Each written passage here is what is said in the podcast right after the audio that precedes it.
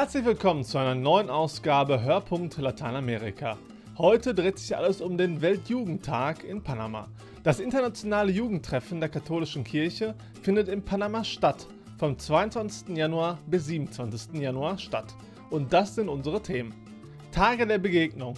Das Bistum Colón bereitet sich vor. Drei Fragen an die Panama-Expertin Ines Klissenbauer. Sie betreut in Panama Projekte des Lateinamerika-Hilfswerks Adveniat. Hektik im Weltjugendtagsbüro. So geht es in der Schallzentrale zu, kurz vor dem großen Event.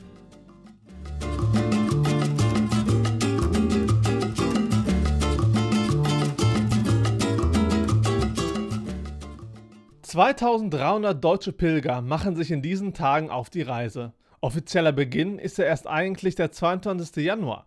Dann kommt auch der Papst dorthin. Aber traditionell ist es so, dass vorher immer die Tage der Begegnung stattfinden. Da verbringen die jungen Pilger dann eine Woche in einer Gastfamilie in einem Bistum des Landes, um Land und Leute kennenzulernen. Das Bistum Colón liegt im Norden von Panama und dort werden viele deutsche Pilger in diesen Tagen eintrudeln. Ina Rotscheid war für uns schon vorher da und hat sich mal umgeschaut, was die Pilger dort erwartet.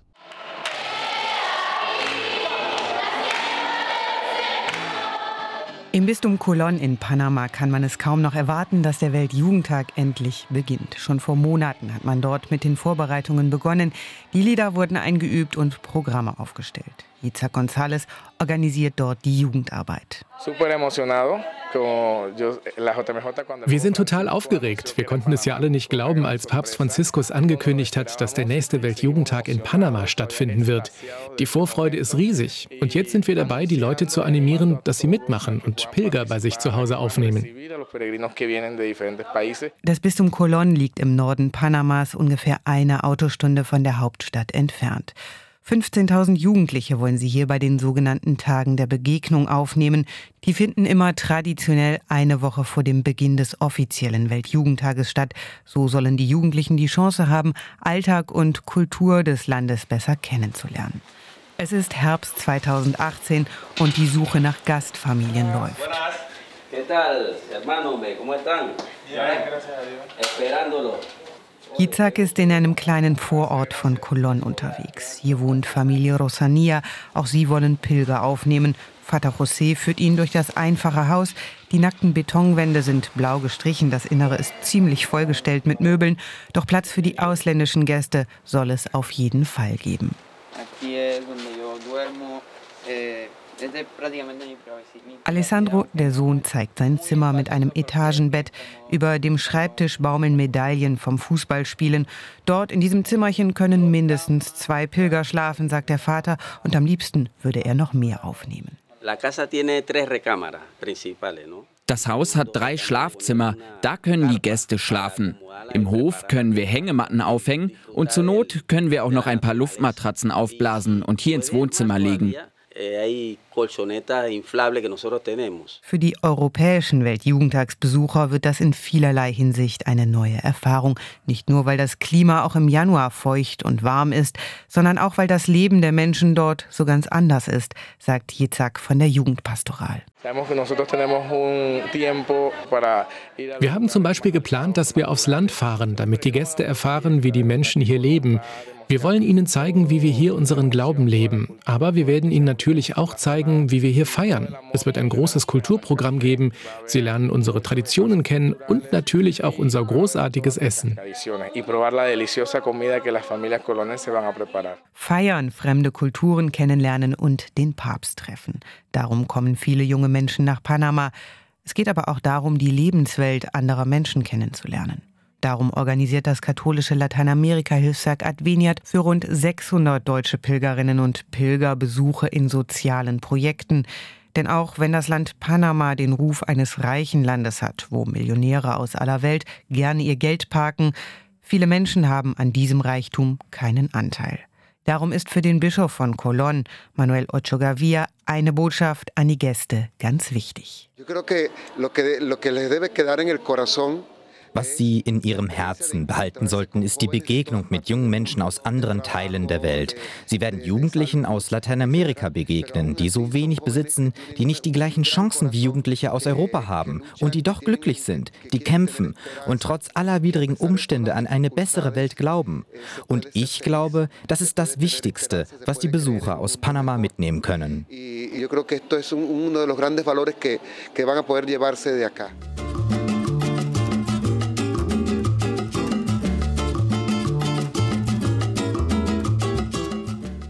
Die Steueroase Panama ist gerade für die Verhältnisse in Mittelamerika ein reiches Land. Der Panama-Kanal spült jedes Jahr viel Geld in die Staatskassen. Jedoch profitiert davon vor allem die Oberschicht. Jeder fünfte Panamaer lebt unterhalb der Armutsgrenze. Wir sprachen darüber mit Ines Klissenbauer, der Expertin für Panama des Lateinamerika-Hilfswerks Adveniat. Klissenbauer reist gemeinsam mit einer Delegation von Adveniat zum Weltjugendtag. Dort wird sie auch das erste Welttreffen indigener Jugendlicher besuchen, das im Rahmen des Weltjugendtags Premiere feiert. Panama gilt als Finanz- und Handelszentrum, dennoch geht die Schere zwischen Arm und Reich weit auseinander. Wie kann das sein? Panama ist äh, bekannt als eines der Länder, ähm, wo die Einkommensschere zwischen Arm und Reich am, oder die, die Einkommensverteilung am ungerechtesten ist auf dem lateinamerikanischen Kontinent. Das heißt, Panama ist, äh, man kann sagen, ein reiches Land. Es hat äh, jedes Jahr Milliarden von Dollar Einkunft, Einkommen aus dem Panama-Kanal, der ja auch erweitert wurde, dem, durch den viele Ozeanriesen fahren. Es ist bekannt als internationales Handels- und Finanzzentrum. Das heißt, es gibt viele Menschen, die gut verdienen, die Arbeit haben, die reguläre Arbeit haben. Es gibt Geld im Land, aber es gibt auch sehr, sehr viele Menschen, die keine Arbeit haben oder im informellen Sektor arbeiten, also keine reguläre sozialversicherungspflichtige Arbeit haben. Es gibt Gegenden, die durch extreme Armut betroffen sind. Das sind vor allem die indigenen äh, Gebiete, Raum Panama-Stadt, die von Afro-Panameños bewohnt werden. Also wir haben eine eine sehr große Disparität zwischen Menschen, die gut leben in Panama, die gibt es sehr wohl, die gute Einkünfte haben und andere, die wirklich äh, unterhalb der Armutsgrenze leben. Und das sind nicht wenige. Am 5. Mai 2019 stehen Parlaments- und Präsidentschaftswahlen an. Inwiefern werden die Parteien den Weltjugendtag versuchen, für ihre Zwecke zu instrumentalisieren?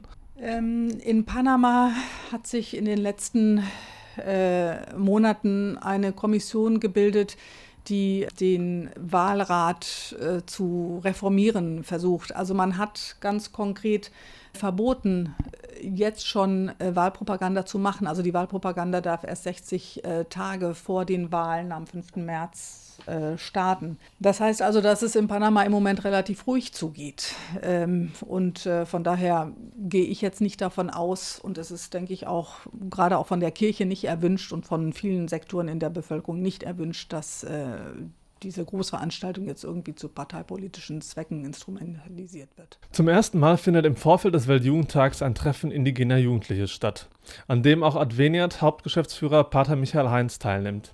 Welche Erwartungen werden an das Treffen geknüpft? Also zum ersten Mal findet dieses Treffen statt, wie Sie sehr wohl sagen. Das ist äh, was sehr Besonderes, dass eben äh, die indigenen Jugendlichen weltweit sich äh, treffen, sich miteinander beschäftigen, mit ihrer Lebensrealität, mit ihrer Vorstellung von Zukunft, mit ihren Perspektiven, die sie haben möchten, die sie einfordern. Und von daher ähm, sind die Erwartungen, glaube ich, äh, dass sie einmal gehört werden, dass das Augenmerk auf sie fällt. Äh, man erwartet, ich glaube, nach wie vor ein Treffen mit dem Papst und eben, dass nachhaltig, dass nicht nur jetzt über die spezielle Situation von indigenen Jugendlichen gesprochen wird, sondern dass auch über den Weltjugendtag hinaus äh, die Anliegen, die Realität und die Anliegen zur Verbesserung ihrer Lebensperspektiven in Kirche und Gesellschaft und in Politik aufgenommen wird.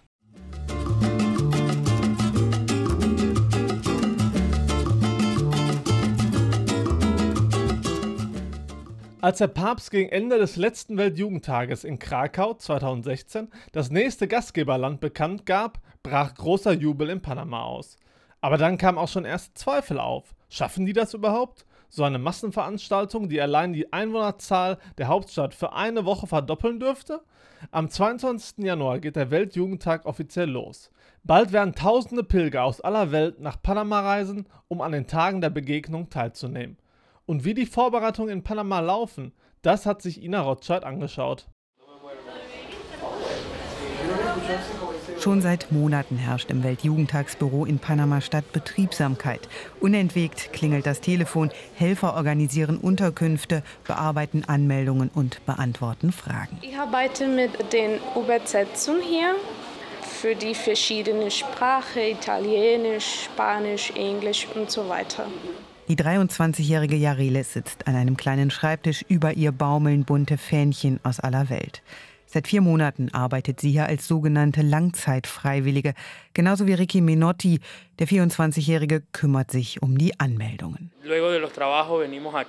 Viele von uns machen das neben ihrer normalen Arbeit. Sie kommen nachmittags nach Feierabend und arbeiten dann bis 10, 11 Uhr abends als Freiwillige. Aber das bedeutet uns viel, weil wir so etwas zu diesem großen Fest beitragen können. So wie Ricky und Jarelis arbeiten viele hundert Freiwillige dort mit. Sie kommen aus Panama und der ganzen Welt und sie alle können es kaum noch erwarten, dass der Weltjugendtag endlich losgeht. Zu wissen, dass hier mindestens 200.000 junge Menschen nach Panama kommen, ist schon aufregend. Dass sie zusammenkommen, alle mit dem einen Ziel, Jesus und das Evangelium, ist eine große Freude. Und vor allem natürlich, dass Papst Franziskus kommt. Das letzte Mal, dass ein Papst das kleine zentralamerikanische Land besuchte, war 1983. Damals kam Johannes Paul II. Und jetzt freuen sich alle auf Franziskus. Auch Victor Hugo Chacon, der mit Mitte 30 zwar nicht mehr ganz so jugendlich ist, aber immer noch begeistert von Weltjugendtagen. Oh, ich denke, das ist ganz wichtig für unser Land und auch für die ganze Mittelamerika, Zentralamerika ist eine sehr gute äh, Gelegenheit. Tatsächlich hat dieser Weltjugendtag vor allem die jungen Menschen in Zentralamerika im Blick. Viele dort wachsen in Armut auf und haben wenig Perspektiven. Kaum einer konnte zu den letzten Weltjugendtagen auf einem anderen Kontinent. Jetzt sollen Sie die Chance bekommen, so etwas mitzuerleben, sagt der Erzbischof von Panama-Stadt, José Domingo Ulloa Mendieta. Als wir uns darum bewarben, Gastgeber des Weltjugendtags zu werden, dachten wir an Tausende von Jugendlichen hier in der Region in Zentralamerika, die es nicht leicht haben, zu deren Alltag Drogenhandel und Gewalt gehören, die keine Perspektive haben und sich oftmals gezwungen sehen, auszuwandern. Jugendliche, die niemals daran gedacht haben, so eine Erfahrung zu machen. Für diese Jugendlichen an den Rändern der Gesellschaft haben wir uns beim Papst um den Weltjugendtag beworben. So manch einer bezweifelte, dass das kleine Land die Organisation einer solchen Massenveranstaltung schaffen würde, Während deutsche Planer in den vergangenen Monaten immer wieder am lateinamerikanischen Hang zur Improvisation verzweifelten, ist der Erzbischof von Panama zufrieden. Gastfamilien sind gefunden, das Programm steht. Nach der ersten Überraschung kam natürlich die Sorge auf, ob wir das alles schaffen werden, aber mittlerweile sehen wir dem Weltjugendtag gelassen entgegen und haben Vertrauen in uns selbst und in Gott. Wenn er uns auswählt, dann gibt er uns auch die Kraft, die anstehenden Herausforderungen zu meistern und dieses Treffen von Gläubigen aus aller Welt zu organisieren.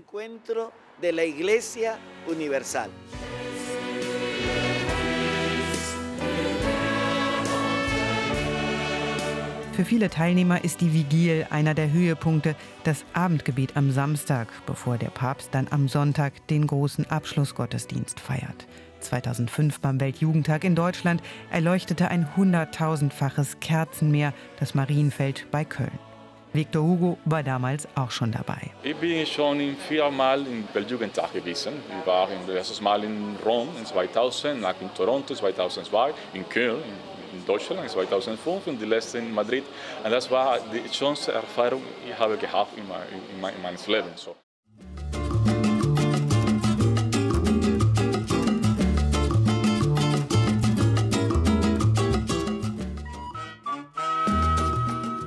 Das war's auch schon wieder für diese Ausgabe. Ich bedanke mich bei Ina Rotscheid und Ines Klissenbauer für die Zusammenarbeit. Mein Name ist André Wilepski. Auf bald!